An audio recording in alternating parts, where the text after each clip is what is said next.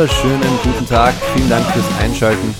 Der Chrissy und ich, wir sind leider etwas verspätet dran. Äh, ich hoffe, ihr verzeiht uns das. Ich war ein wenig krank, ich war erkältet und habe es jetzt, glaube ich, so gut wie überstanden. Melde mich wieder aus Meerbusch aus Deutschland und funk mal rüber zum Chrissy. Servus, bist du auch da? Ich bin da. Schöne Grüße aus dem schönen, verregneten Wien. Das Wetter will im Moment nicht so mitspielen. Es ist sehr regnerisch, aber das wird uns nicht abhalten, mit guter Laune in unsere 59. Ausgabe zu gehen. Also die 60 dann vielleicht schon diese Woche, spätestens nächste Woche. Das werden wir dann gemeinsam ausmachen. Aber ich würde sagen, wir gehen gleich rein, weil ähm, wir haben wieder einiges und wir wollen uns auf die Heimat konzentrieren und ein bisschen auch auf die Nations League, nicht wahr? Ja, es waren ein paar Spiele, äh, die man verfolgen konnte, ein paar interessante äh, ja, Duelle, äh, Nationenduelle. Das ist ja auch mal interessant, äh, auch wieder die Nationalmannschaften nach längerer Pause wieder zu sehen. Für die Spieler ist es natürlich wieder eine ziemliche Belastung. Die einen äh, sagen, es ist et etwas zu viel des Guten, bei den anderen äh, habe ich jetzt so vom Tenor mitbekommen, die freuen sich drauf gemischte Gefühle also. Aber ich würde die Folge gleich mal mit einer eher traurigen Nachricht starten. Das habe ich äh, ja mit etwas Herzschmerz lesen müssen. Carlos Tevez hat seine Karriere beendet. Ich denke, ihr habt das auch auf Social Media irgendwo mitverfolgen können. Ähm, ja, und es ist auch ein trauriger Grund. Also sein Statement ähm, mit dem folgenden Wortlaut. Ich bin im Ruhestand, das kann ich bestätigen. Ich habe aufgehört, weil ich meinen größten Fan verlor. Und der größte Fan ist sein äh, ja, erst kürzlich verstorbener Vater und äh, dementsprechend kann man natürlich die Gründe, die Beweggründe von Carlos Tevez verstehen. Ein, ein toller Stürmer, ein großartiger Mann, ja, beendet seine Karriere und ich glaube, wir äh, denken alle an, an Carlos Tevez und erinnern uns, ähm, wie, wie großartig er einfach auf dem Rasen Fußball zelebriert hat. Äh, ich persönlich habe ihn sehr bewundert, als er noch für Manchester United gestürmt ist, an, an der Seite von Wayne Rooney und Cristiano Ronaldo. Das war schon ein richtig äh, fulminantes Trio da vorne. Crazy, was sind deine Erinnerungen an äh, Tevez? Das erste, an was ich denken musste, war auch tatsächlich Manchester United, obwohl er, glaube ich, die größten Erfolge bei Manchester City hatte, glaube ich. Bin mir jetzt nicht ganz sicher, aber ein furioser ähm, großartiger Stürmer mit sehr viel Herzblut hat er gespielt und ja, es ist ein trauriger Grund, aber ich denke mal, er hatte eine tolle Karriere. Sein Vater war sicher stolz und ist es auch immer noch. Ähm, und ja, ich meine, er hat eine auch lange Karriere. Also ich glaube nicht, dass der jetzt ähm, sehr jung aufgehört hat. Ich bin mir jetzt nicht sicher, äh, wie alt er ist, aber ich glaube, so um die 37 wird er wohl sein. Ja, definitiv jenseits genau. der 30. Und nee, toller Spieler, wirklich. Ähm, Habe ihn auch sehr gern bei FIFA gespielt, muss ich sagen. Ähm, ein ganz großer geht und wer weiß, vielleicht bleibt er dem Sport irgendwie erhalten und zieht sich nicht komplett zurück, auch wenn man das mit diesen Umständen natürlich verstehen, verstehen kann. Ja, das wäre wünschenswert, wenn man Carlos Tevez äh, vielleicht mal irgendwann an der Seitenlinie sehen kann. Auf jeden Fall ja, denken wir an Carlos Tevez und hoffen auf diesem Wege, dass er ja, dem Fußball irgendwie in einer Art und Weise erhalten bleibt. Aber jetzt ohne Umschweifen würde ich äh, in die Nations League gehen und ein Spiel, also wir müssen uns erstmal dem ersten Spieltag zuwenden und da liegt das erste Duell eigentlich auf der Hand. Kroatien hat gegen Österreich gespielt. Äh, erstes Spiel von äh, Trainer Ralf Rangnick Vorweg musste man gleich mal äh, bestätigen, Alaba hat die Reise nicht nach Osijek angetreten. Der hat dann im zweiten Spiel schon gespielt, aber es war klar, der ist erst äh, ja, recht spontan zum äh, ja, Team gestoßen, zum Nationalteam, hat dann noch nicht mittrainieren können. Und es gab dann eine Übereinkunft, dass er in Wien bleibt und nochmal sich erholt nach dem Champions League-Finale. Der hat ja auch noch einiges zu tun und so eine Einheit mit einem Personal Trainer ähm, einschiebt. Also auf jeden Fall Alaba nicht mit dabei gegen Kroatien. Es gab Überraschungen in der Startaufstellung. Rangnick hat da ja, Weimann zum Beispiel aufgestellt, ein interessanter Mann, der in der englischen zweiten Liga für, jetzt bin ich mir gerade nicht mehr sicher, welcher Club es ist, aber Weimann hat auf jeden Fall einige Tore geschossen. Weißt du den aktuellen äh, Club von Brentford? Reimann? Na, Brentford ist ja in, in äh, Liga 1, aber es ist ein Zweitligist. Ah, das müssten wir nochmal checken. Müssen wir nochmal kurz googeln. Auf jeden Fall einige Überraschungen. Ähm, hat sich äh, Rangnick da ein bisschen was überlegt. Äh, auch eine, ein System, das äh, man bei Österreich schon mal gesehen hat, aber auch nicht in der Formation quasi. Äh, 3-5-2 ein System, äh, das am Anfang nicht so funktioniert ja, Bristol hat. City. Äh, Bristol City, danke dir fürs Nachliefern. Ja, 3-5-2 hat man gespielt, hat am Anfang nicht so geklappt. Die erste halbe Stunde, da war Kroatien eindeutig besser. Was meinst du? Äh, es war irgendwie klar zu sehen, Rangnick hat einen Plan, aber es hat von Anfang an nicht so ganz gefruchtet. Ähm, ja, man hat, man hat schon mitbekommen, was der Plan sein sollte. Aber das Problem war, dass Kroatien ähm, sehr, sehr leicht hinter den Rücken von Österreich äh, gekommen ist. Also vor allem die Flügel ähm, war, da war sehr viel Platz und da hat man es geschafft, da durchzubrechen. Ähm, sonst war grundsätzlich nicht viel vom Spiel, was attraktiv war, um ehrlich zu sein. Ähm, mhm. Ich denke mal, es war sehr schwül auch in Osijek und ich glaube auch, dass Kroatien überrascht war, wie Kroatien spielt, äh, wie Kroatien spielt, wie Österreich spielt. Man hat schon erkannt, was dahinter steckt, hinter Rangnick. Und äh, ich denke mal, ähm, man ging sogar mit einer verdienten Führung in die Halbzeit. Über das Gesamtergebnis äh, kommen wir noch, aber kann ich schon mal vorwegnehmen, ist mehr, mehr, mehr als verdient. Ähm, aber du hast recht, man hat an den Schrauben gedreht und dann umgestellt. Und das, das hat absolut großartig funktioniert. Ich weiß natürlich, ähm, die, die mich kennen, ähm, ich, ich bin selbst ähm, kroatischer Staatsbürger. Mein Herz hat geblutet ein bisschen, aber wenn gegen jemanden 3 zu 0 verlieren, dann gegen Österreich. Ähm, und man muss sagen, das war richtig stark. Das war bombastisch. Dieses Gegenpressing hat irre gut funktioniert und lässt mich natürlich ein bisschen äh, mit Fragezeichen zurück, was man beim Manchester United daran nicht verstanden hat. Wenn das die österreichische Nationalmannschaft hinbekommt, dann sollten es die Red Devils eigentlich auch hinbekommen. Äh, Finde ich auch. Ähm, umgestellt wurde trotzdem dann in der Halbzeit äh, auf 4-2-2-2. Das hat auch Wirkung gezeigt. Das Gegenpressing hat noch besser funktioniert. Äh, man hat dann noch äh, zwei Treffer nachlegen können. Rangnick hat dann selbst im Nachtrag gesagt, fürs erste Mal war er eigentlich ganz zufrieden äh, mit der letzten Stunde quasi. Ab der 30. Minute sah es nach Fußball aus, hat er gesagt. äh, ja, also wirklich eine beeindruckende Leistung für Österreich. Mal ein guter Beginn in die Nations League. Ähm, man muss bedenken, erst vier ÖFB-Trainingseinheiten unterrangig sind gelaufen. Also er hat noch nicht so viel Zeit gehabt, sein System zu implementieren. Aber man muss auch dazu sagen, äh, viele RB-Spieler aus der Red Bull-Schule waren dabei, Schlager, Leimer, Sabitzer, die haben ja alle quasi ähm, dieses Gegenpressing eingeimpft bekommen, schon von der Jugend an. Äh, ist eigentlich, glaube ich, ein, ein, großer Vorteil, den jetzt Rangnick ausspielen kann. Wie siehst du das? Kann das äh, quasi äh, zukunftsweisend sein, auch viele österreichische Spieler dann von RB Salzburg, Leipzig, äh, mhm. ja, quasi im, im Nationalteam da einzuberufen und daraus zu profitieren? Definitiv. Wir haben äh, mit äh, Rangnick jemanden, der hat ordentlich ähm, Erfahrung mitgebracht mit diesen Spielern. Ähm, man kann es vielleicht ein bisschen mit äh, Deutschland vergleichen. Ähm, es hat sich jetzt ein bisschen aufgeteilt, aber das war ja teilweise grundsätzlich Bayern München, das dann in Deutschland ähm, oder für Deutschland aufgelaufen ist. Ähm, so könnte man das ein bisschen umsetzen, auch für Österreich.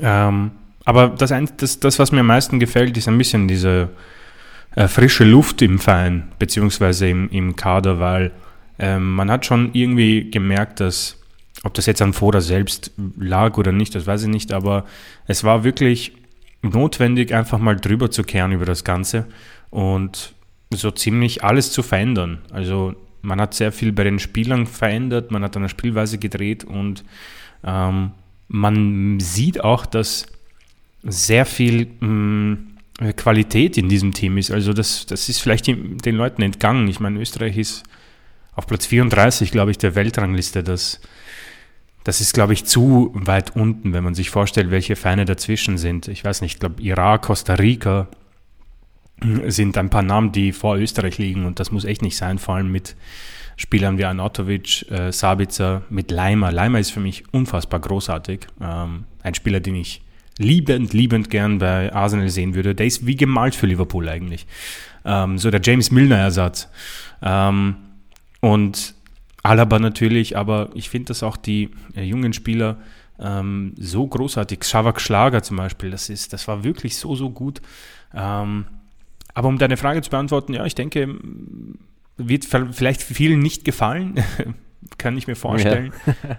Aber wenn es fruchtet, ich denke, man wird sich damit, ähm, man wird sich damit einverstanden fühlen. Vor allem langfristig wird sich das so oder so nicht ändern. Also ich glaube, wir können oder werden vielleicht auch im Sommer ein bisschen über die Schattenseiten des Fußballs reden, ähm, müssen uns damit ein bisschen auseinandersetzen, ähm, ob Mannschaften wie, wie Rasenballsport, Leipzig, Red Bull, Salzburg, ähm, Manchester City, die ja quasi elf Vereine haben, ähm, Paris Saint-Germain, ob die irgendwie den Fußball abtöten, ob das gut oder schlecht ist, ähm, was dahinter steckt, was hinter Katar steckt.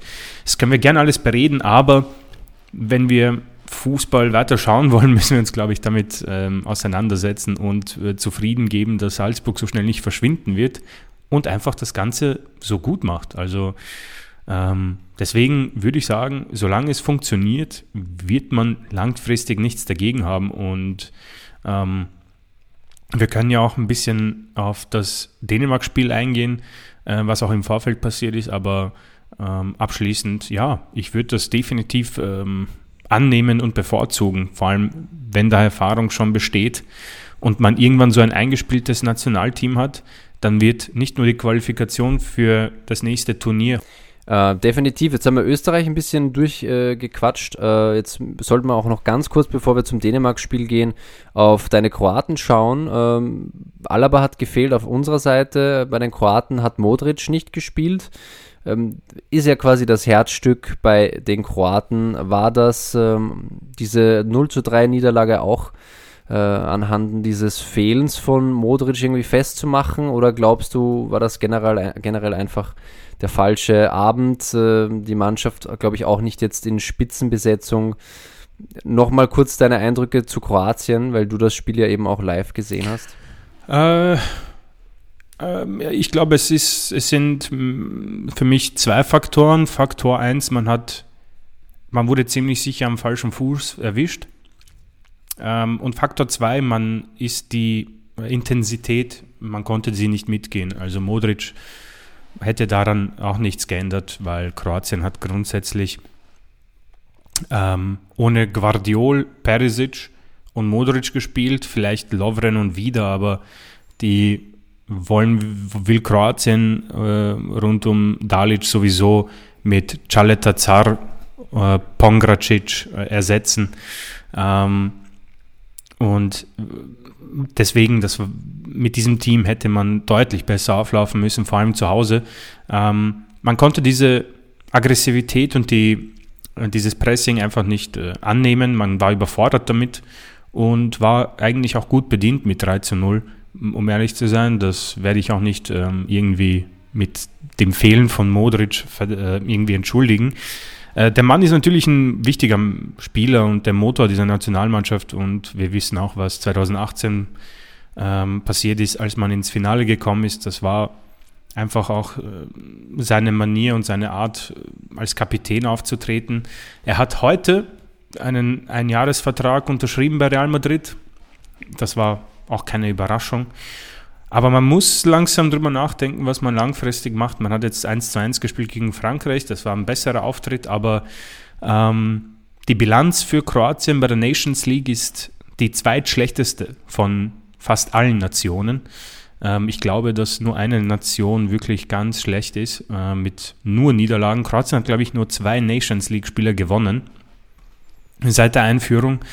Ähm, ja, deswegen, äh, ich würde da keine Entschuldigungen suchen, aller, ja, äh, Modric hat gefehlt und es ist eine lange Saison und dies und das. Mhm. Ähm, man hat, A, glaube ich, die Mannschaft nicht so, man hat sie wahrscheinlich auch unterschätzt und man konnte einfach die Intensität nicht mitgehen und äh, die, das Ergebnis geht in dieser Höhe vollkommen in Ordnung. Danke dir für deine Einschätzung. Äh, ich habe das zweite Spiel von Österreich leider auch nicht sehen können, da ich ja in Deutschland bin habe ich keinen Zugriff auf ORF, ähm, auch nicht mit einem VPN, da habe ich irgendwie keinen kostenlosen gefunden.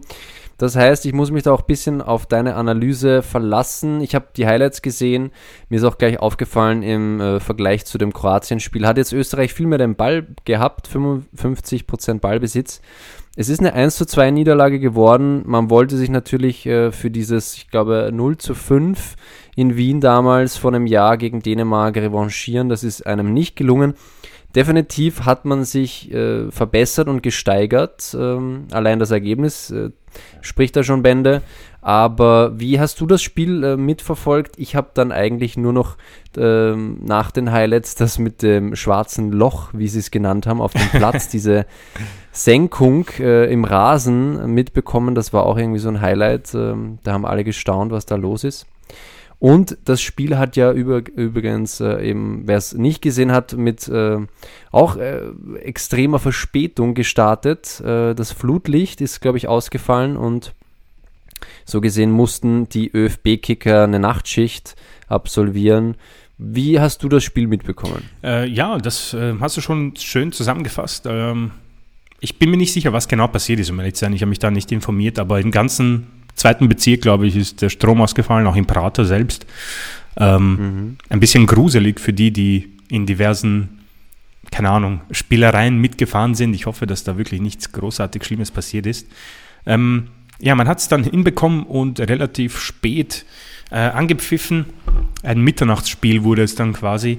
Ähm, und das Loch im Rasen ist, glaube ich, auch ähm, relativ spät. Ich glaube, nach dem Spiel ähm, hat man das dann mitbekommen. Also ein totales Chaos.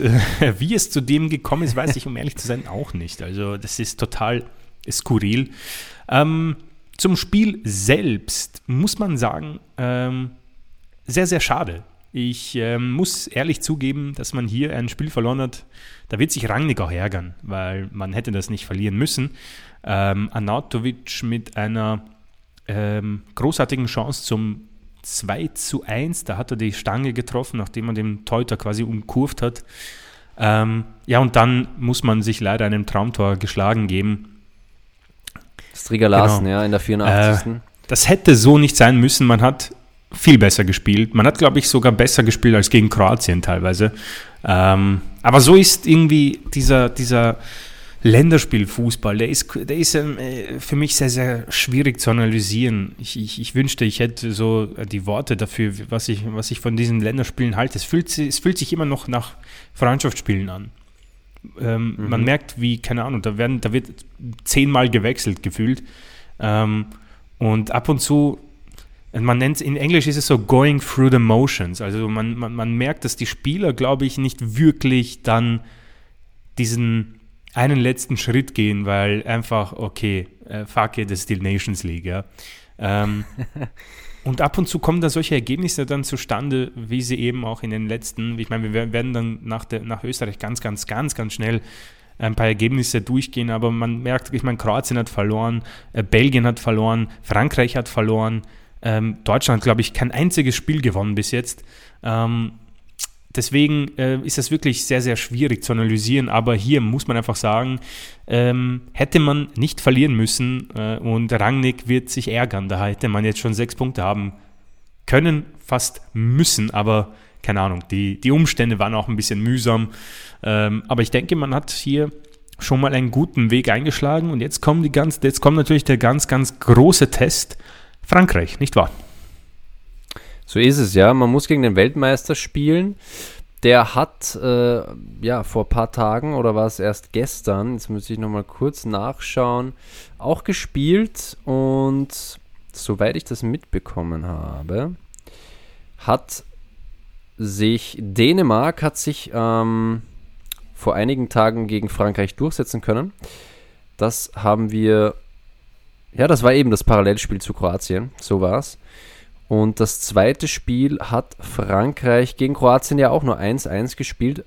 Das heißt, die Franzosen sind ja auch jetzt nicht so gut in den Bewerb gestartet. Da hat Österreich eigentlich mit dem Dreier besser, äh, bessere Punkte erzielt quasi als die Franzosen. Auf jeden Fall ein Duell, was man schwierig einschätzen kann. Natürlich äh, ist es der Weltmeister, man hat Kylian Mbappé, man hat Karim Benzema da ganz vorne drinnen, der wahrscheinlich die beste Saison seines Lebens hinter sich hat. Also generell in jedem Mannschaftsteil hat man Stars äh, und man könnte quasi drei Nationalmannschaften äh, zusammenstellen mit den äh, Pool an Spielern, die man da zur Verfügung hat. Das ist schon eine richtige Herausforderung für Österreich. Vielleicht so die erste Bewährungsprobe, um, um zu sehen. Ich meine, Dänemark, wie du jetzt gut analysiert hast, äh, man hätte es gewinnen können. Aber wenn man jetzt gegen Frankreich auch nochmal beweist, dass äh, man mithalten kann mit dem Tempo, dann ist das eigentlich äh, ja, so ein erster guter Eindruck von, ein, äh, von, von Rangnick. Könnte man schon so irgendwie feststellen, oder? Auf jeden Fall. Ähm, er ist ja relativ ähm, kurz Nationaltrainer und wird ähm, nach diesen vier Spielen dann, glaube ich, ähm, ein bisschen an den Feinheiten schrauben. Und ich denke, die wahre Nationalmannschaft Österreichs wird man im September sehen äh, wenn die Nations League dann zu Ende geht und dann, äh, weiß ich nicht, die Qualifikation beginnt. Ich muss sagen, äh, bin ganz schlecht vorbereitet für die Europameisterschaft. Ich weiß nicht, ob man da schon in eine Gruppe gelost wurde. Ähm, sei es wie es ist. Ähm, das werden wir, darüber werden wir sprechen. Ähm, ich denke, Rangnick hat schon jetzt gezeigt, was da möglich ist und wir werden sehen. Ich finde, er hat eine coole Pressekonferenz gegeben vor dem Kroatien-Spiel, hat gesagt, ähm, Österreich ist auf Platz 34 ähm, das ist um ungefähr 15 bis 20 Plätze gefühlt zu weit weg. Und ähm, ich denke, er hat recht. Und damit würde ich das Ganze mit einem Nachtrag beenden. Österreichs letzte WM-Teilnahme war 98. 98, ja, das ist schon ein Zeitraum genau. her. Ähm, und genau, da muss man schauen. 20, äh, 26 ist 24 ist die sein, EM oder? und dann die WM ist ja. Genau.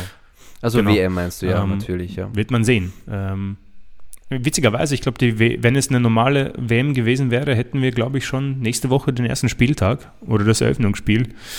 Ja, das, also das wäre wieder im Sommer einfach mit Public genau. Viewing und, und dergleichen. Ich weiß nicht, ob man das im Winter in der Art und Weise so durchführen kann. Da müsste man eher in irgendwelchen Räumlichkeiten das Ganze veranstalten, weil na, noch dazu hat man ja Corona immer noch und das ist, die, die Sache wird wahrscheinlich auch im Winter etwas wieder, etwas ernster werden. Ähm, mal schauen, wie Katar äh, das Ganze, das Ganze wird in Katar. Genau, ich würde jetzt einfach mal sagen, wir schauen weiter. Wir haben einige Spiele da noch, gehen das im, im äh, Schnelldurchlauf durch. Haben wir da ein paar aufgeschrieben, die ich recht interessant fand. Also Polen gegen Wales hat mal 2 zu 1 gewonnen. Lewandowski hat gespielt, äh, der aktuell immer noch seinen Wechsel durchboxen will zu Barcelona. Äh, bei Wales hat man auf äh, Bale und Ramsey verzichtet. Man hat ja dann auch noch gegen die Ukraine spielen müssen im WM-Playoff-Finale. Das hat man geschafft durch ein Eigentor von Jamolenko.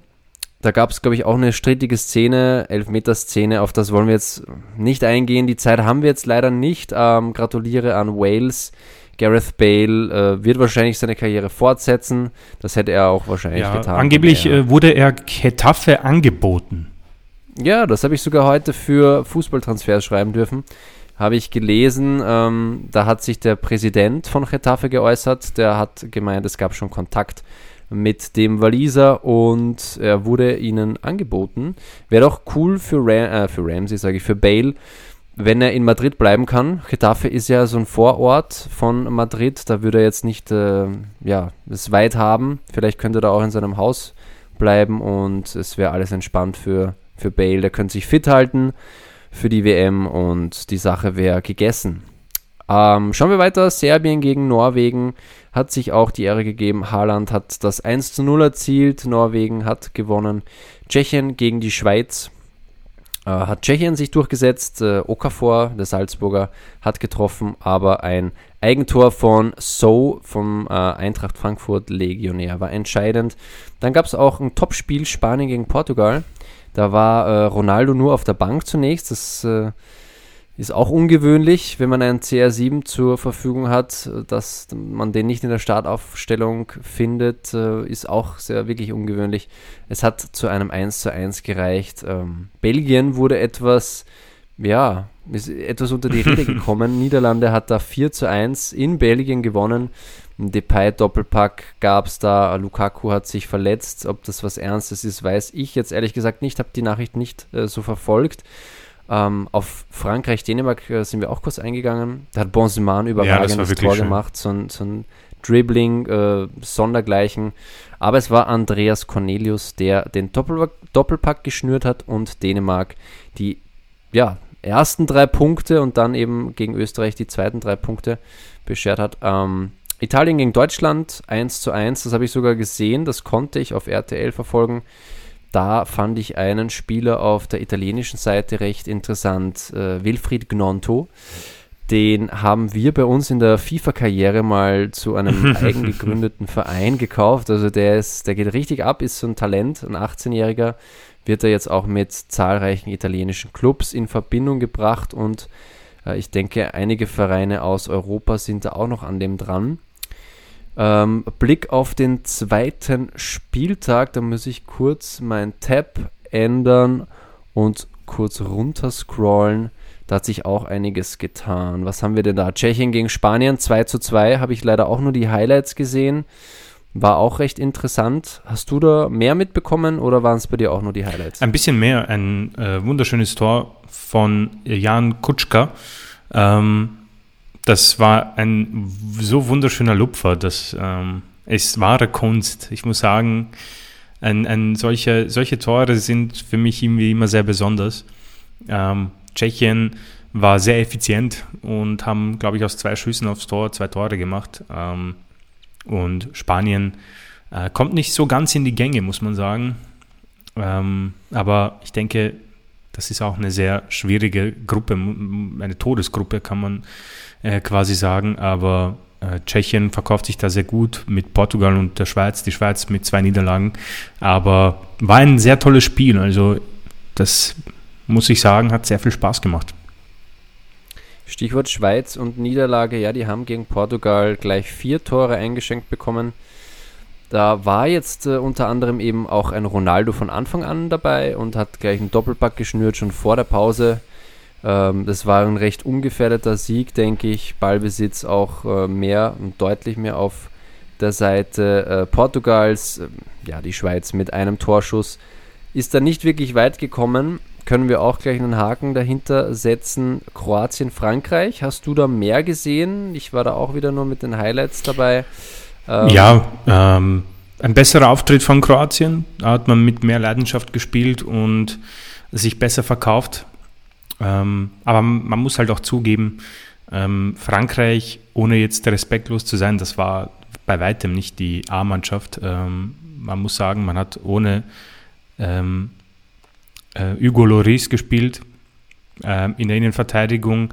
Also grundsätzlich gefehlt haben Ibrahima Konate, Loris, Griezmann, Mbappé, Coman, Benzema, Lucas Hernandez, Theo Hernandez, ähm, um nur die mal zu nennen. Also es war so ziemlich die C-Mannschaft. Äh, gespielt haben Leute, ich meine, Nkunku, großartiger Spieler, ganz klar. Ähm, interessant für uns vielleicht Gendusi und Saliba. Da konnte ich ein bisschen Saliba beobachten, ähm, hat eine gute Einheit geschoben. Ähm, aber grundsätzlich, ja, Kroatien äh, hat diesen wichtigen Punkt geholt durch einen Elfmeter von Andrej Kramaric. Am Ende hat man noch ein bisschen gepusht, um das Ganze zu gewinnen, aber das geht vollkommen in Ordnung. Ein auch so ein typisches Freundschaftsspiel, wirklich. Man kann drüber, drunter setzen, was man will. Das war für mich ein eindeutiges Freundschaftsspiel. Ähm, ja, über das werden wir wohl irgendwann später mal reden, äh, was die Nations League eigentlich bedeutet, warum sie eingeführt wurde und ähm, was wir davon grundsätzlich halten nach jetzt, glaube ich, dem dritten Turnier. Schweiz und Frankreich haben das Ding ja gewonnen, glaube ich, bis jetzt. Oder Port nee, Portugal und Frankreich, genau. Portugal hat es gewonnen, ja. Ich glaube, das war gegen Schweiz im Finale, deswegen habe ich die so im Kopf. Und Frankreich, mhm. der Titelverteidiger. Aber dazu werden wir sprechen. Auf jeden Fall ein Punkt für Kroatien und die bleiben weiterhin nur bei zwei Siegen in der Nations League und sind jetzt gefordert gegen Dänemark. Ich glaube, da spielt man jetzt auswärts, genau. Und dann spielt man noch gegen wen spielt man noch? Gegen Frankreich am Montag auswärts. Also viele Punkte, glaube ich, werden sie nicht mehr machen. ja, Italien, Ungarn ist auch noch so ein Spiel, was ich etwas äh, gesehen habe. Ähm, Italien hat 2 zu 1 gewonnen. Da ist jetzt auch so ein Umbruch natürlich. Chiellini nicht mehr da. Und Bonucci hat, glaube ich, auch jetzt äh, schon länger nicht gespielt. Weiß nicht, ob der überhaupt in der Nationalmannschaft noch überhaupt einberufen wird. Ähm, ja, also im, im Sturm vorne natürlich auch nicht mehr so die Alessandro Del Pieros. Ich meine, Balotelli gab es auch mal eine Zeit lang, war auch nicht der, der Heilsbringer, aber auf jeden Fall musste Mancini nach dem bitteren ja, Verpassen der WM da schon das äh, italienische Team, die Squadra Azzurra, neu umbauen und da gab es eben einige neue Namen. Wilfried Gnonto haben wir schon genannt. Äh, Scamacca ist auch so ein äh, interessanter im Spieler im Sturm. genau, der ist bei Arsenal äh, auf der Liste. Ähm, Gibt es ja einige, die da im Sturm für Arsenal auflaufen könnten nächste Saison. Ich äh, hoffe da immer noch auf Gabriel Jesus, aber jetzt mal kurz ähm, ja, wieder zurück zu Italien-Ungarn. Also Italien im Umbruch. Mancini hat das gegen Deutschland schon mal gut gemacht, hat eine gute Elf aufgestellt. Gegen Ungarn dann eine, die sogar drei Punkte holen konnte. Und im Parallelspiel gab es den Klassiker Deutschland gegen England. 1 zu 1 das Ergebnis. Äh, wer mir so in Erinnerung geblieben ist, ist äh, Jamal Musiala. Der hätte ja eigentlich auch für England spielen können, hat, glaube ich, sogar in der was jetzt U21 oder weiter drunter, hat auf jeden Fall ein paar Einsätze für die Three Lions gehabt im Junioren-Nationenbereich. Ähm, sonst äh, auf der anderen Seite die, die, Three Lions mit Bukayo Saka, auch aus unserer Sicht, aus Arsenal-Fansicht äh, erfreulich, dass der aufgelaufen ist. Harry Kane hat es dann ähm, per Elfmeter wieder machen müssen. Und äh, sonst ein äh, paar Eindrücke von dem Spiel. Chrissy, hast du es live gesehen? Ich habe wieder nur die Highlights gesehen. Es war gestern ein langer Geburtstagsabend, deswegen konnte ich das nicht ganz mitverfolgen. Ähm, ja, ähm, ich würde, ich habe es ich hab's gesehen. Es war für mich ein ähm, unverdientes 1 zu 1. Deutschland hat äh, viel besser gespielt. Ähm, England kam nicht so wirklich in, in die Gänge. Ähm, aber unspektakulär, um ehrlich zu sein. Nicht sehr viele Chancen. Ähm, am Ende macht Kane das ähm, 1 zu 1 ein, ja, eine fragwürdige Elfmeterentscheidung mal wieder in Zeiten von Videoschiedsrichter. Ähm, schwierig, das Ganze zu analysieren, um ehrlich zu sein. Da waren schon wieder so viele Eindrücke. Ähm, ich denke, wir haben oft genug über den VAR geredet, wird wahrscheinlich auch in der Sommerpause ein Thema werden. Aber ich würde eigentlich äh, es abstempeln mit, äh, dass Deutschland äh, hätte hier verdient gewinnen müssen. Ähm, am Ende musste man eben diesen fragwürdigen Elfmeter hinnehmen und Kane, glaube ich, jetzt nur noch vier Tore hinter dem hinter Alan Shearer, glaube ich, und dann ist er ja, ich glaube, Sir Bobby Charlton hat er überholt, ja, ja. habe ich so irgendwie mitbekommen. Ich denke, ja. das wird er ziemlich sicher spätestens bei der WM in Katar dann einstampfen, diesen Rekord. Definitiv. Also jetzt äh, noch der kleine Ausblick. Heute Abend äh, geben sich Wales und die Niederlande die Ehre. Belgien gegen Polen auch noch ein interessantes Spiel. Äh, die Ukraine spielt in Irland. Äh, und sonst, ja, morgen geht es dann wieder weiter mit Spieltag 3. Was ich so sehe, Portugal gegen Tschechien haben wir da. Österreich spielt am Freitag gegen Frankreich. Dänemark, Kroatien ebenfalls. Dann haben wir noch England, Italien am Samstag. Falls jemand Bock hat auf feinen Fußball, hoffentlich äh, bietet uns dieses Duell äh, eine spannende Begegnung. Und Niederlande, Polen haben wir auch noch am Samstag, Wales, Belgien, Ungarn, Deutschland. Da kommen noch einige Spiele auf uns zu. Hoffentlich, äh, ja, wird das Niveau ein wenig erhöht. Ist natürlich klar, am Ende der Saison, die Spieler sind nicht alle bei 100% und deswegen wahrscheinlich dieser Qualitätsverlust äh, ist irgendwie verständlich. Ähm, ich würde sagen, wir haken jetzt mal Nations League ab. Das kommt sowieso in den nächsten Folgen wieder vor, wo wir uns dem Ganzen äh, zuwenden. Aber wir haben euch ja natürlich äh, noch was versprochen und wir haben die österreichische Bundesliga noch nicht analysiert. Da müssen wir es aus zeittechnischen Gründen natürlich auch etwas kürzer halten. Ich habe jetzt mal die äh, vier, ja, die vier großen Vereine in Österreich herausgepickt, da nochmal ein bisschen äh, die Lupe draufgelegt und wir werden das nochmal kurz durchbesprechen. Beginnen natürlich müssen wir mit dem Meister. Salzburg ist es natürlich wieder geworden. Es ist irgendwie schon langweilig in der österreichischen Bundesliga. Der Serienmeister hat wieder zugeschlagen. Schon fünf Runden vor Saisonende mit einem 5 zu 0 gegen die Austria. Das war eine überragende Vorstellung. Es ist schon die neunte Meisterschaft in Folge, also es, es wird wirklich langweilig. Crazy, wie siehst du das? Es, ja, man, man, man, nix, man schafft es ja. immer wieder. Ähm, auch bei dem, beim Trainerwechsel, der gefühlt jedes Jahr stattfindet, schafft man es immer äh, qualitativ nachzulegen. Ähm, man hat natürlich eine sehr kluge Transferpolitik, man hat ähm, Ausbildungsvereine, man hat einfach das nötige Know-how gepaart natürlich mit dem mit der Finanzspritze. Ähm, worüber man reden kann, und dazu kommen wir dann, sind natürlich die Verfolger, was die besser machen können, ähm, auch wenn ich persönlich sagen kann, dass Sturm Graz das gar nicht mal so schlecht gemacht hat. Ähm, aber ja, man hat. Aber es sind immer noch 15 Punkte, die man quasi äh, auf den ja, Meister hat. Es, ja. ist, es wird schwierig. Es äh, wird wohl ziemlich sicher auch nächstes Jahr ähnlich ausschauen in Österreich. Wir haben, wir haben glaube ich, ein bisschen darüber gesprochen, was man an diesem System, an dem Ligasystem ändern könnte. Ähm, aber wie gesagt, wie viel Fairness dahinter kommt, ob man das System wegen einem Team verändern muss, um es spannender zu gestalten, müsste man halt auch ein bisschen auf, auf nach Deutschland schauen.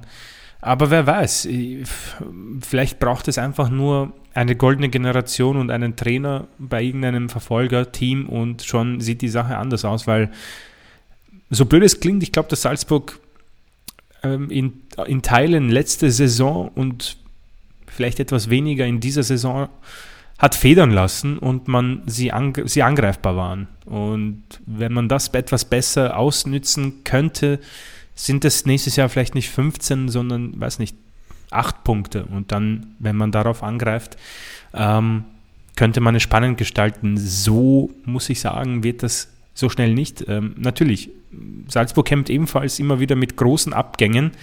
Ähm, Haaland, der gegangen ist, jetzt Karim Adiemi, der zu Borussia Dortmund wechselt. Ähm, auch sie müssen halt immer ersetzen und irgendwann, wer weiß, vielleicht läuft es einmal nicht bei einem dieser Talente und schon könnte man darauf angreifen. Aber ich muss sagen, ich greife da schon, glaube ich, nach sehr äh, kleinen Strohhalmen. Ja, es ist schon so ein wirklich kleiner Hoffnungsschimmer für die anderen, dass man da irgendwie drauf bauen muss, dass bei Red Bull Salzburg mal keine goldene Generation da äh, plötzlich auftritt. Ähm, ja, zudem müssen wir aber auch besprechen, was in der Champions League erreicht wurde. Historischer Einzug ins Achtelfinale. Man hat es geschafft, als Gruppenzweiter hinter Lille aufzusteigen. Man war mit Sevilla und Wolfsburg äh, ebenfalls in der Gruppe. Das waren schon Top-Leistungen.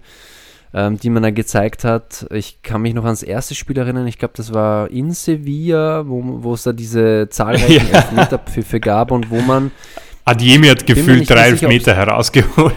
Genau, genau. Hat zwei davon, ähm, glaube ich, getroffen und, und ein dritter wurde dann irgendwie verschossen. Auf jeden Fall, es war eine tolle Champions League-Saison. Die beste ähm, um, ja, für die Bullen quasi.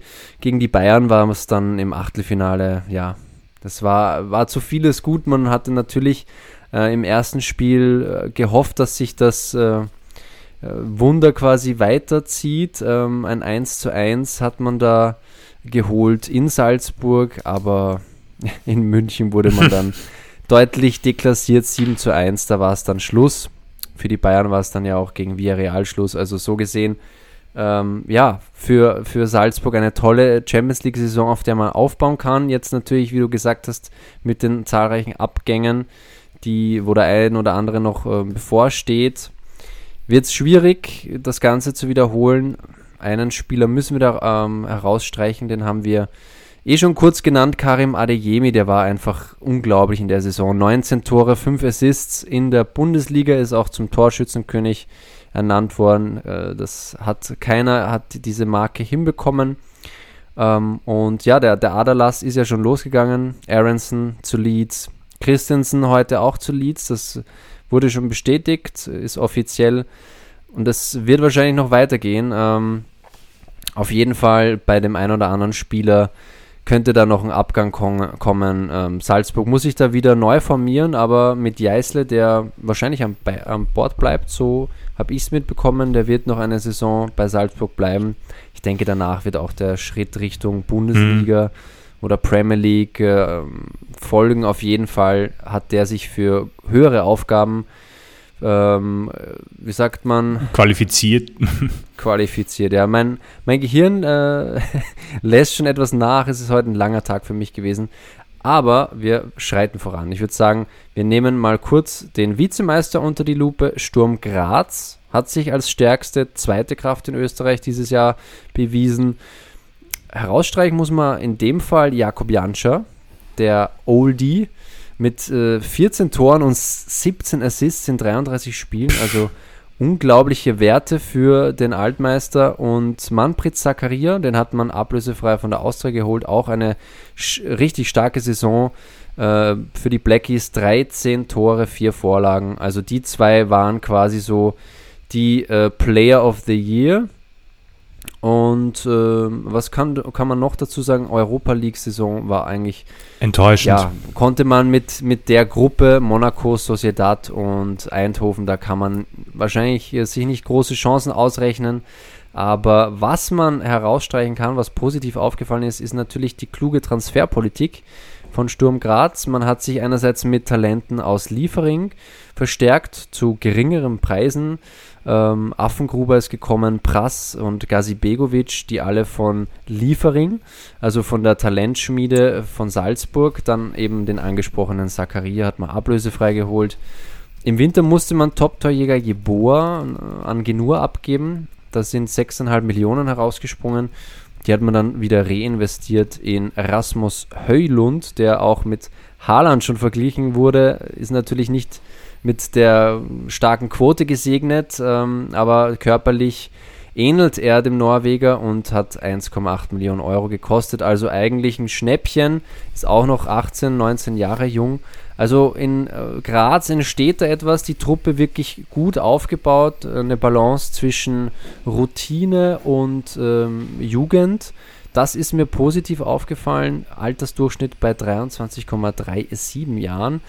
Und ähm, das ist quasi so das Erfolgsrezept der Grazer, ähm, trainiert von Christian Ilzer, der wirklich eine schlagfertige Truppe da jetzt aufgebaut hat. Was, was sind deine Eindrücke von den Blackies diese Saison?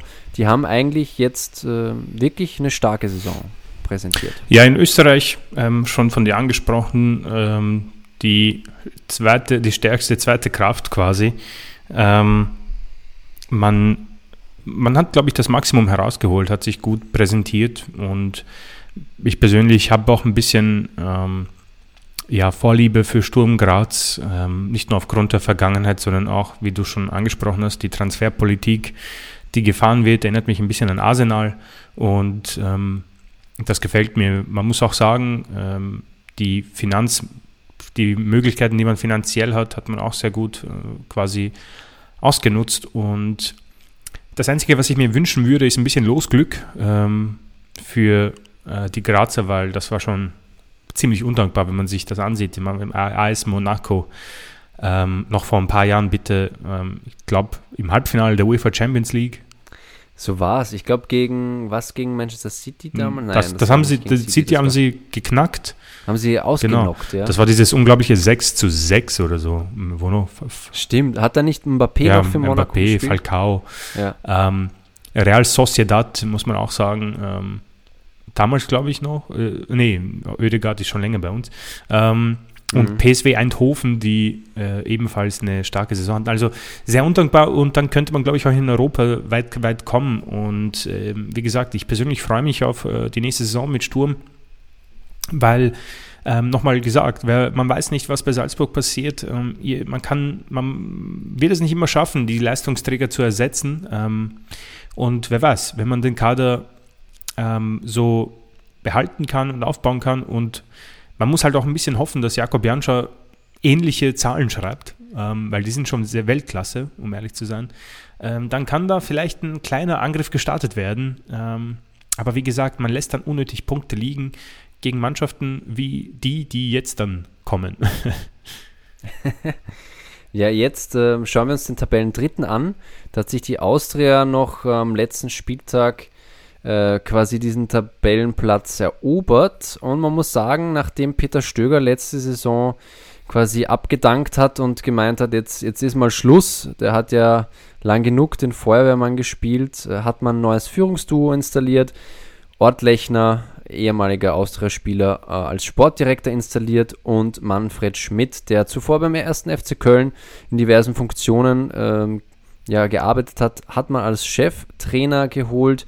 Das ist eigentlich für die Saison ganz gut aufgegangen. Natürlich über allem schwebt dieses finanzielle Chaos, das die Austria eigentlich noch immer äh, durchlebt. Die Insolvenz hat gedroht. Dann gab es diese Farce mit dem äh, Sponsor Insignia. Das war ja alles irgendwie ja nicht äh, die feine englische Art, wie man das äh, lösen musste. Ähm, deswegen konnte man natürlich auf den Transfermarkt nicht mit Geld um sich werfen. Man hat sich aber mit ablösefreien Spielern ganz gut verstärken können. Zusätzlich die gute Jugendarbeit, das ist äh, jetzt bei Sturm Graz haben wir gesehen, die haben sich extern gute Jugendspieler äh, geholt. Bei der Austria hat man auf die Young Violets zugreifen können und da hat man auch schon letzte Saison einen Spieler dazu geholt, Braunöder, der in Deutschland schon begehrt ist, weil er natürlich in der Saison auch wieder mal seine Klasse gezeigt hat, ist noch ein ganz junger zentraler Mittelfeldspieler. Ähm, wirklich gute Jugendarbeit, das muss man den äh, Pfeilchen lassen. Tabellenplatz 3 in der Saison ist natürlich äh, herausragend äh, für den Start, den man da auch hingelegt hat. Mit Rapid hat man am Anfang ziemliche Probleme gehabt. Ich glaube in der Tabelle recht weit unten ähm, zwischen Tabellenplatz 7 bis 9 äh, waren die Wiener da zu finden, die Clubs. Das war eigentlich nicht schön mit anzusehen. Die sollte man ja eigentlich immer weiter oben erwarten. Und ähm, natürlich, das Ziel bleibt bei der Austria die finanzielle Sanierung. Das muss man in den Griff bekommen. Erwartest du jetzt auch eher so ein ähm, Aderlass bei der Austria? Man muss natürlich ein bisschen Geld äh, in die Kassen spülen, aber glaubst du, dass zumindest ein bisschen der Kader gehalten werden kann? Wäre ja auch, wenn man Platz 3 jetzt erobert hat, irgendwie äh, nützlich und hilfreich, wenn man da nicht, äh, nicht gleich alle Top-Spieler ziehen lassen muss. Das wäre hilfreich, tatsächlich. Ich persönlich glaube nicht daran. Also ich, ich, ich bin mir nicht ganz sicher, wie das läuft, aber das war schon ähm, ziemlich, ziemlich besorgniserregend. Das war eigentlich vielleicht sogar schon zu spät, muss man sagen. Also man hat ja irgendwie noch äh, quasi ähm, sich ja für die Liga ähm, irgendwie qualifiziert, möchte ich sagen. Ähm, die, die Lizenz, Lizenz, da gab es ja einige Probleme. Äh, ja. Man muss sagen, es ist ein Sorgenkind fast geworden, auch wenn sie eigentlich ähm, vor Rapid gelandet sind, die für mich eigentlich ähm, die besseren Voraussetzungen hätten. Austria Wien hat quasi für mich bei Null angefangen und das ist schon ein großer Erfolg. Ähm, ich persönlich glaube nicht, dass man das nochmal schaffen kann nächste Saison. Ähm, du hast schon angesprochen, man wird wohl eher darauf achten, dass man in die ja, finanziell stabile Phase kommt, ähm, weil man hat da einiges falsch gemacht, muss man sagen. Ähm, ich, ich lasse mich gerne überraschen. Man hat gesehen, dass äh, mit guter Jugendarbeit einiges möglich ist. Also äh, junge, hungrige Spieler, ähm, die entweder aus der Schule geholt werden oder durch ähm, ablösefreie Verpflichtungen gemacht werden. Ähm, was grundsätzlich möglich ist, boah, schwer zu sagen. Also ich bin mir nicht sicher, was bringt denn Platz 3? Ist das die Europa League-Qualifikation? Ich glaube, man ist in einer Qualifikationsrunde, soweit ich das mitbekommen habe, aber man hat, glaube ich, zwei oder drei Runden zu absolvieren, okay. bis überhaupt das Play. Gibt es ein Playoff? Boah. Da bin ich mir nicht sicher, ob es das nur in der Champions League gibt oder in der Europa League. Da müssen genau, wir uns genau, nochmal ja. schlau machen. Aber, Aber auf jeden Fall ist es äh, nicht so einfach, sich für die äh, Europa League mhm. zu qualifizieren als Drittplatzierter. Es ist kein, äh, kein Aber man muss ihnen äh, eins lassen. Ähm, ich glaube, dass sie ähm, Rapid ziemlich ähm, in den Boden gestampft haben diese Saison. Zu den Hütteldorfern kommen wir jetzt noch, aber ähm, ich glaube, das wird noch dauern, bis wir eins von den beiden Vereinen, äh, Wiener Vereinen, ganz weit oben sehen. Da wurde gepfuscht, muss man sagen, in den letzten Saisonen. ja, auf jeden Fall äh, schwierig, sich gegen die Konkurrenz durchzusetzen. Für Rapid war es überhaupt eine ganz, ganz herbe Enttäuschung. Nur Platz 5. Letzte Saison hat man noch die Vizemeisterschaft hinter Salzburg eigentlich. feiern dürfen. Das ist äh, eigentlich ein, ein ziemlicher Absturz. Die Hütteldorfer haben natürlich das alljährliche Problem, die Konstanz fehlt. Also vom Weltklasse-Spiel äh, zur nächsten Woche dann einfach, wo man den größten Blödsinn auf den Rasen zaubert.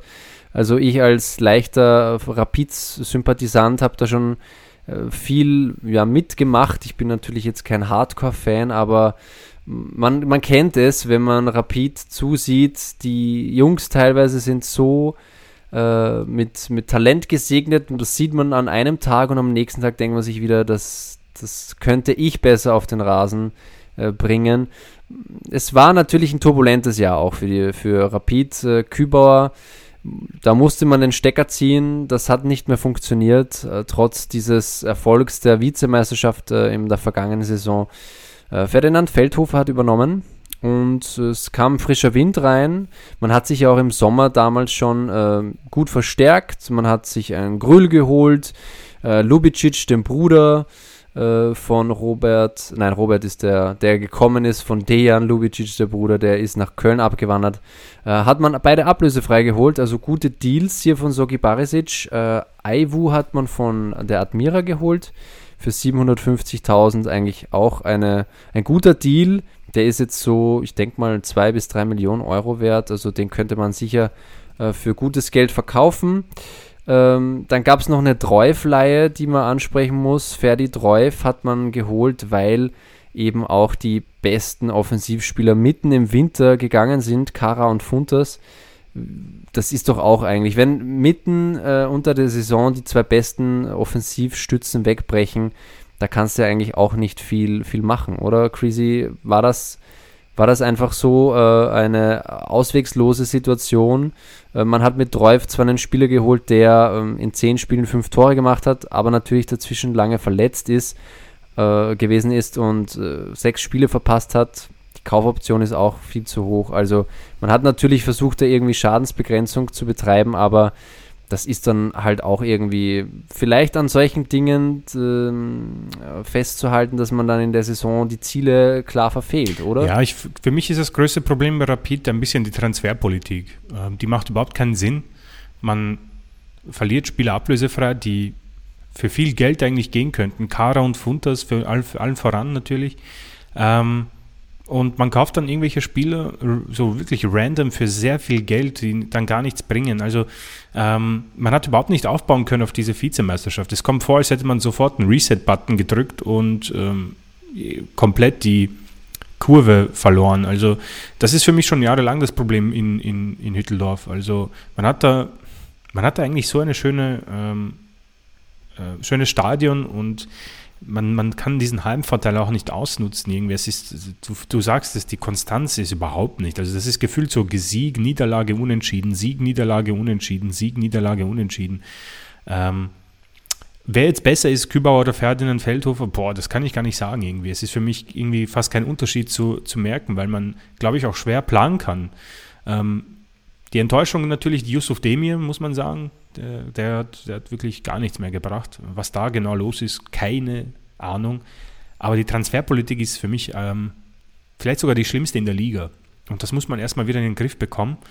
Ähm, ich denke mal, was auch sehr wichtig wäre, dass man ein bisschen in ähm, Backstage-Sachen investiert, quasi, dass man schaut, okay, dass äh, vielleicht das Trainingsgelände ein bisschen erneuern, ein bisschen mehr auf die Jugend zu achten, ähm, die Ernährung, ein bisschen ähm, das Ganze auf Vordermann bringen, ein bisschen ins, mm, ins Jahr 2022 kommen. Ich glaube, man ist ein bisschen hängen geblieben 2006 und ich glaube, man baut zu sehr auch auf auf diese Altmeister, auf das, was früher funktioniert hat, die sogenannte Rapid-Viertelstunde. Ja.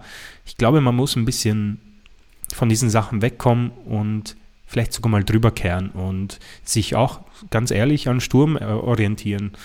Ähm, weil es kann nicht sein, dass man in Wien keine Spieler ähm, findet, die Qualität haben, um für Rapid aufzulaufen. Da muss man nicht irgendwie in Japan herumirren oder in Asien und Spieler für so viel Geld holen. Das, das, das ist grauenhaft. Und man muss vertragstechnisch wirklich aufpassen.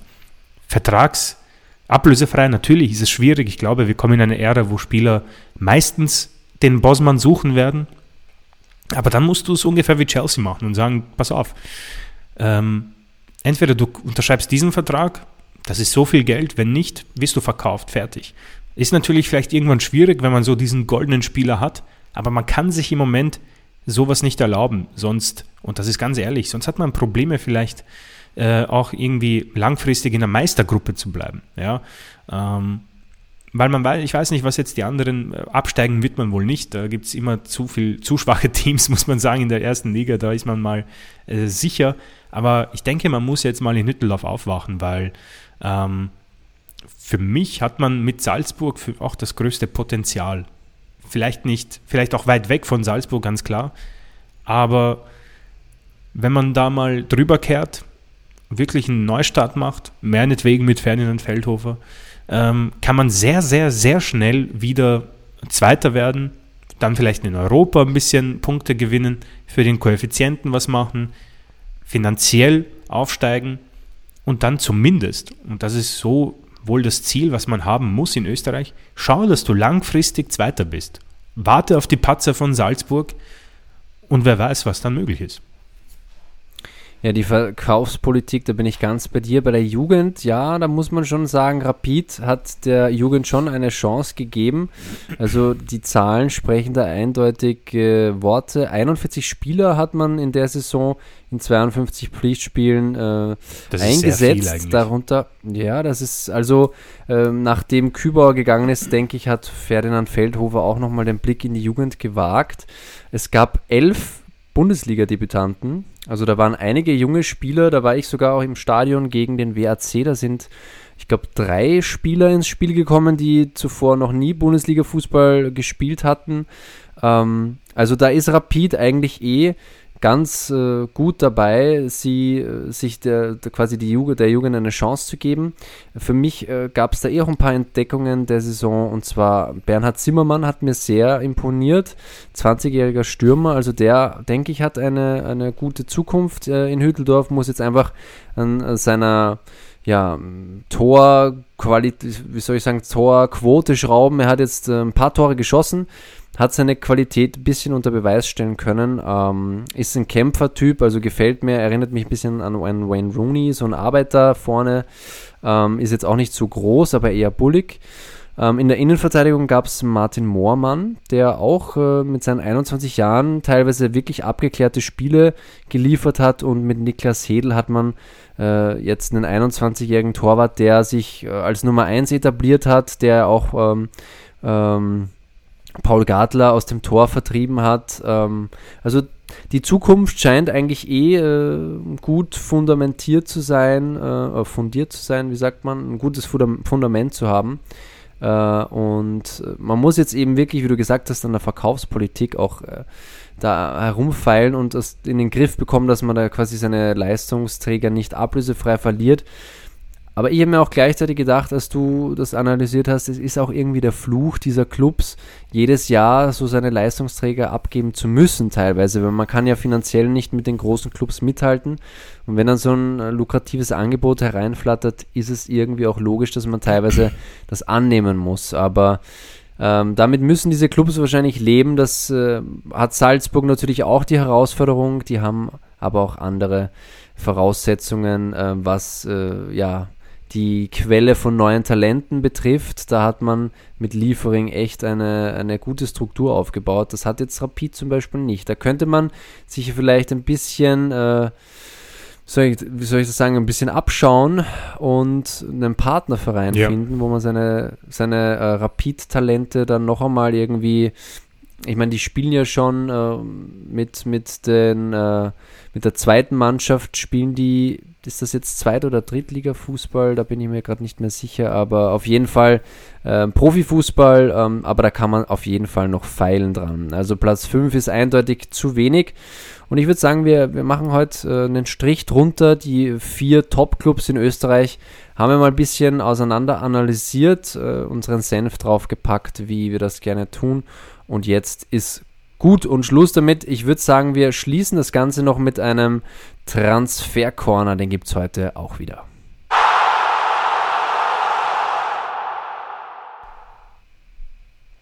Und da hat sich auch in den letzten Tagen wieder was getan. Auf jeden Fall Lewandowski ist äh, ein Name, der sehr, sehr häufig äh, in Erscheinung getreten ist, hat sich ja immer wieder dazu auch geäußert. Die Bayern dann wieder im Konter.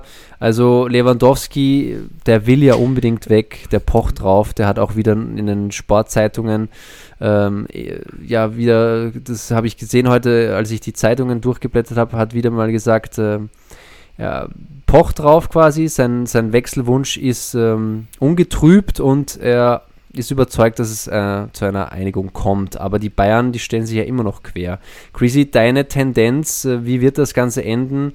Es ist eine Transferschlacht äh, sondergleichen, das hatten wir jetzt schon ein paar Mal. Stichwort Usman Dembele ist auch so, so eine Personalie, die sich von Dortmund weggestreikt hat. Wird Lewandowski seinen Willen bekommen? Er muss fast. Also ich kann mir nicht vorstellen, dass man so einen Spieler halten will. Ähm, das wird ja auch irgendwie hässlich jetzt gerade. Also seine Aussagen sind ja, ich bin ziemlich überrascht, dass das irgendwie so, es, es klingt, als wäre er im Gefängnis. Ja. Was genau da passiert ist, weiß ich nicht. Bei den Bayern ist das in letzter Zeit ein bisschen ähm, kurios, also sehr komisch. Ähm, aber ich denke mal, man hat bei Bayern, und das hat man schon jahrelang, man hat ein Limit, welches man an Geld ausgeben möchte, gehaltstechnisch.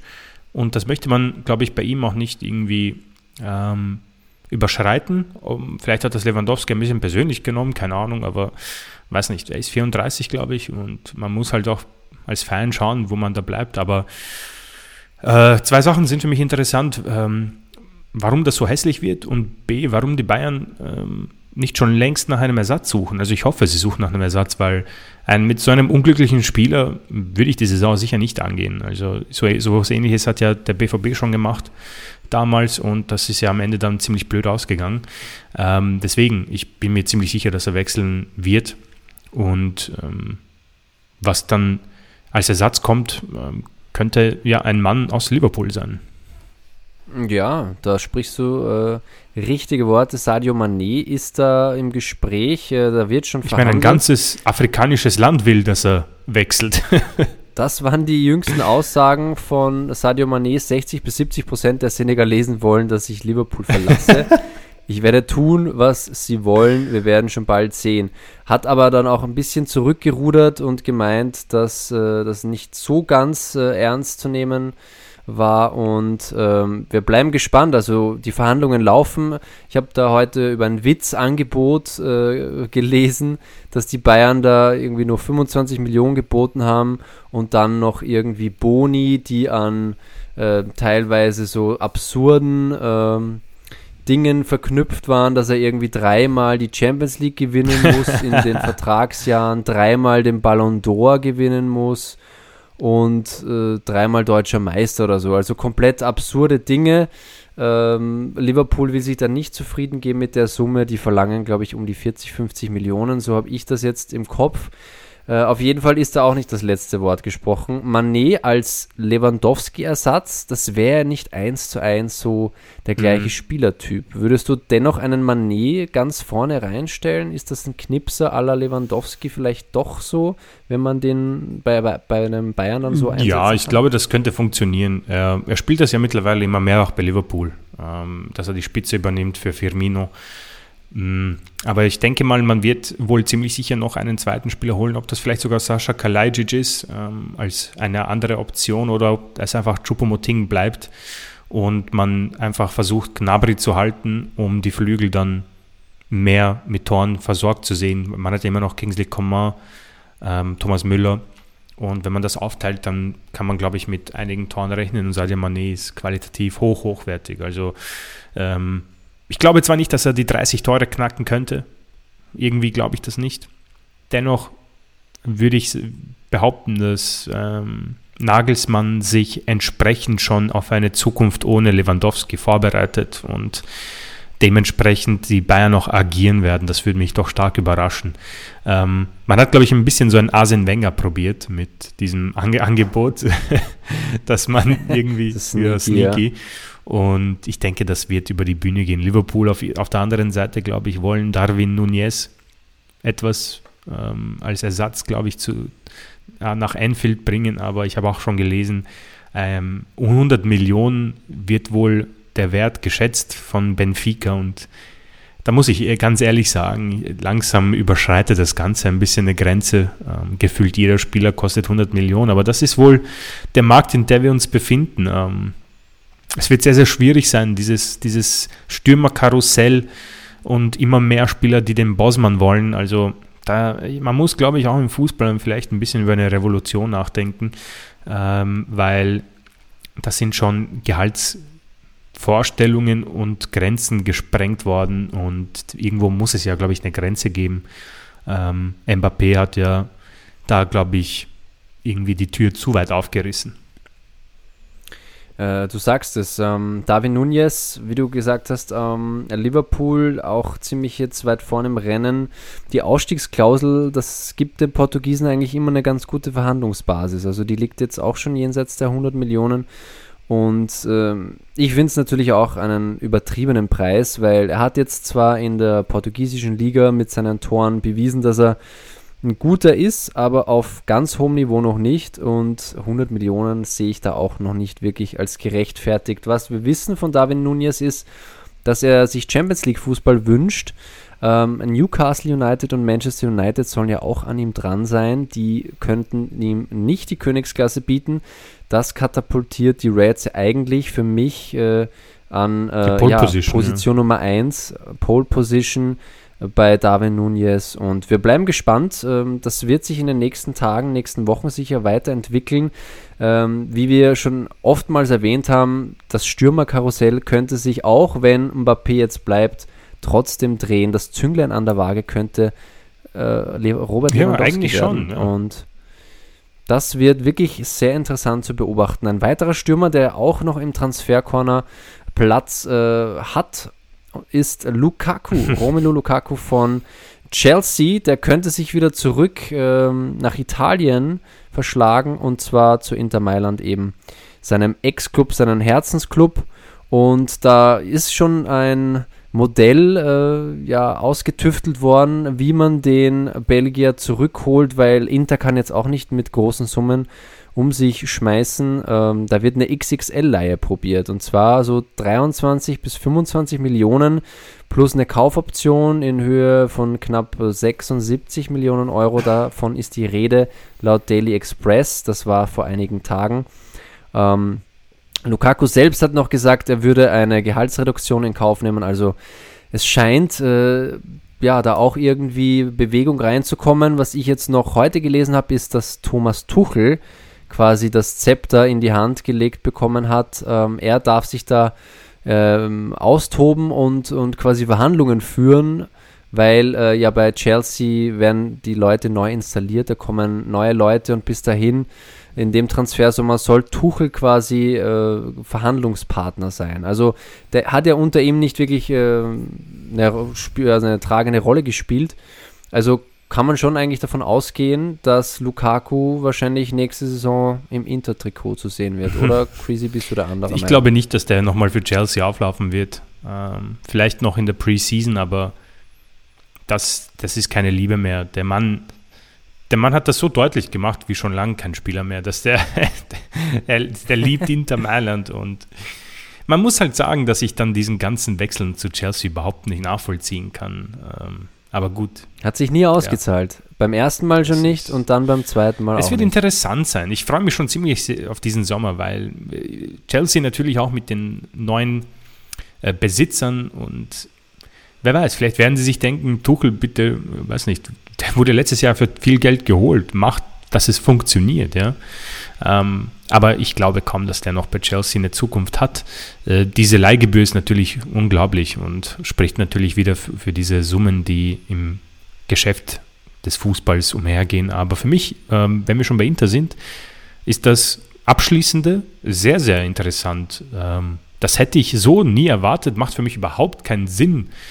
Henrik Mkhitaryan zu Inter Mailand? Ja. Wieso, was ist denn da passiert? Das verstehe ich auch nicht so ganz. Ich meine, bei AS Rom hat er jetzt eine gute Saison gespielt, ist aber auch schon wieder jenseits der 30, ich glaube 32, Ja, 33.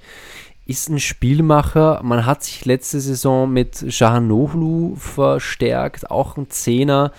Ähm, ich habe ehrlich gesagt jetzt nicht so ganz ähm, herausfiltern können, was man mit ihm vorhat. Ein Zweijahreskontrakt bietet man quasi an. Das hat Fabrizio Romano da auch nochmal ähm, bestätigt und bei der Roma wurde das Vertragsangebot abgelehnt. Also der Wechsel scheint da auch schon in die Richtung zu gehen und ähm, ich, ich kann es ehrlich gesagt auch nicht nachvollziehen, weil ich meine, in Italien werden Routiniers geschätzt, aber Inter, ich weiß nicht, äh, sehe ich jetzt auch nicht so den Sinn dahinter. Ja, ich bin, ich bin auch überrascht, weil der hat super gespielt und bei Rom weiß man ja nicht. Ähm, ein paar Fragezeichen über Mourinho, da hat Paris angeblich angeklopft. Tammy Abraham wird mit England wieder in Verbindung gebracht. Also äh, sehr komisch, der amtierende Conference League-Sieger äh, ein bisschen in einer kleinen Krise schon sehr schnell im, im Sommer. Und ähm, ja, das ähm, finde ich tatsächlich sehr, sehr spannend und muss sagen, ich kann es kaum abwarten, mehr in diese Materie hineinzugehen. Aber Niki, ich glaube, wir sind wohl am Ende angekommen. Oder hast du noch einen interessanten äh, Transfer, äh, Spektakel, ähm, Information? Eine ganz große Information habe ich jetzt eigentlich nicht wirklich, wenn ich das nochmal so durchgehe, was am heutigen Tag passiert ist. Ah ja, Chouameni, Oh ja, das stimmt. ist eine Personalie, die wir jetzt eigentlich auch noch nicht wirklich besprochen haben. Das scheint ja eigentlich auch so gut wie fix zu sein. Ein Transfer zu Real Madrid in der Größenordnung 80 bis 90 Millionen, kann wahrscheinlich auch bis zu 100 Millionen aufsteigen. Ähm, mit Gehalt und, und Boni und dem Ganzen ist das ein, ein Multimillionen-Deal äh, der Sonderklasse und äh, Real ist ja leer ausgegangen bei Kilian Mbappé. Man bekommt trotzdem einen Franzosen, einen sehr talentierten fürs Mittelfeld und ich habe dann so ein Bild gesehen auf Instagram, das hat richtig Bock gemacht auf äh, Real. Da sieht man äh, Federico Valverde, äh, Kamavinga und eben Chouameni. Das ist so quasi die Zukunft, die alte Garde, Casemiro, äh, Modric und Kroos, die werden ja dann auch irgendwann mal abgelöst. Auf jeden Fall das Mittelfeld von Real wird nächste Saison gigantisch sein und ich freue mich da echt drauf. Bin so ein, so ein kleiner Real-Sympathisant geworden jetzt durch die Champions League-Saison und wie, wie die einfach gespielt haben.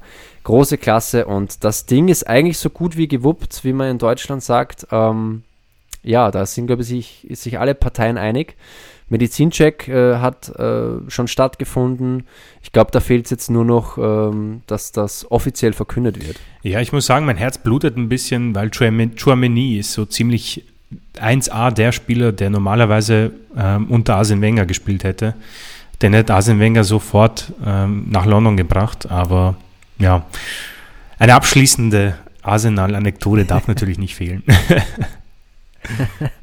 Ja, ich würde sagen, wir ähm, schließen den Transfercorner für heute. Äh, ob wir jetzt noch diese Woche äh, nochmal zu hören äh, sein werden, ist, ist die Frage. Ich komme kurz nach Wien für einen kleinen Yay. Trip, für einen kleinen Besuch. Und da werden wir, denke ich, auch eine Folge aufnehmen. Aber ich glaube fast, dass das erst nächste Woche ja, stattfinden glaube wird. auch. Äh, Bis dahin müsst ihr euch mit etwas Wartezeit vertrösten. Ähm, macht es gut, äh, würde ich jetzt mal gleich abschließend sagen. Vielen Dank fürs Zuhören. Es war heute wieder ähm, etwas länger, aber das äh, war logisch, wenn wir so viel Programm haben und einiges nachzuholen haben. Äh, vielen, vielen Dank und bleibt uns weiter treu. Hoffentlich hören wir uns dann nächste Woche wieder. Chrissy, deine letzten Goodbye-Words. Ja, viel Spaß bei der Nations League ähm, und vielen Dank auch fürs Zuhören. Ich werde auch sehr kurzes halten, ähm, dass wir das hier rausbringen an die Zuhörerschaft. Und ja, ich freue mich auf die nächste Folge wieder. Ich freue mich auf dich, Niki. Und ich freue mich auch auf euch. Also, wir haben viel vor. Ein schöner Sommer. Hoffentlich einer mit äh, weniger Regen in den nächsten Wochen. Und meine Lieben, bis zur nächsten Woche. Ciao. Macht's das gut. Ciao, ciao.